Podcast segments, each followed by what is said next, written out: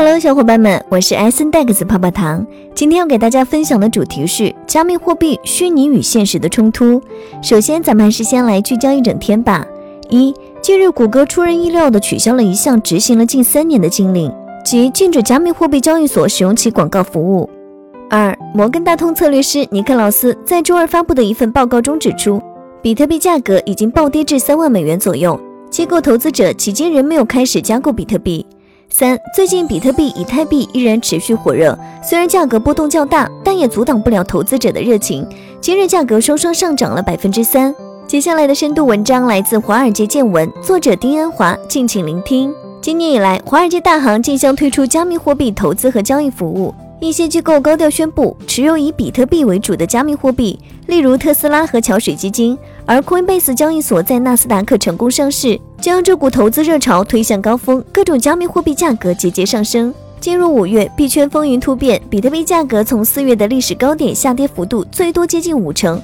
那些急于开展加密货币业务的财富管理机构陷入两难境地。这让我们再次回到几个关于加密货币的经典问题：它们究竟是不是真正的货币？按币圈的说法，比特币创立的原意是提供一种不需要央行背书和银行中介的加密数字货币，并通过区块链技术彻底解决货币的信任问题。这一宏大设计引起人们广泛而强烈的好奇心。比特币被命名为币，是否真正具备货币的特征呢？十几年来的实践已经给出了清晰的答案：非也。表面上，比特币似乎符合交易媒介的要求，否则马斯克不会在今年三月宣布考虑接受比特币付款。不过，比特币作为交易媒介，现实中遇到很多难以克服的难题，最主要的是流动性不足。我们知道，现金具有完全的流动性，可以随时用于支付；国债的流动性次之，股票在此。比特币作为虚拟的数字货币，受制于系统存储空间和安全确认的要求，限制了用来储存交易记录的区块大小和生成速度，因而根本上制约了比特币处理交易的速度。当前，比特币网络每天处理的交易笔数大约在三十万笔上下。相比较其他电子支付系统，如信用卡、微信支付和支付宝的处理能力，无异于沧海一粟、九牛一毛。不过，币圈的观点是，政府和央行本身并不可信。政府开动印钞机大肆放水，通货膨胀不断侵蚀法定货币的购买力。这场争论还在继续。从官方的角度，挑战主权国家货币发行的专政权利，胜算应该不高。所以，迄今为止，没有哪个国家认可比特币或其他加密货币是真正的货币。然而，与作为货币不同，加密货币作为可交易的资产类别，还是得到了金融市场日益广泛的认同。美国商品期货委员会将比特币视作商品，我国将比特币界定为虚拟商品，与实物商品相区分。正如所有金融资产一样，加密货币的交易价格最终由供给和需求决定。币圈的朋友认为，比特币的供给有着明确的上限，这点与所有的法定货币不同，因此可以抵御通货膨胀。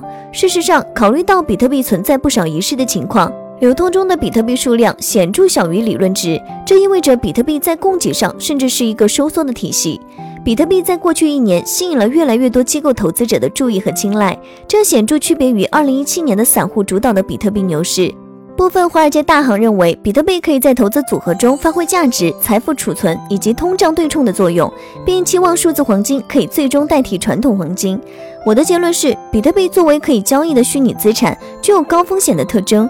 它与黄金的相似之处在于对冲通胀，虽然这个结论仍有可疑，不同之处在于并非避险资产，而是高风险资产，所以取代黄金的说法不一定成立，至少在高度不确定的时期是如此。比特币问世以来，人们对加密货币的认识在不断进化，尽管我们依然充满疑惑，未来却在展现一幅日益清晰的图景。在我看来，至少以下三点是可以定论了。第一，比特币和其他加密货币取代主权法定货币的可能性为零。同时，各国央行数字货币推出的进程加快，比特币搭建的去中心化支付机制，即使在技术上也不见得比现有的移动支付更具效率。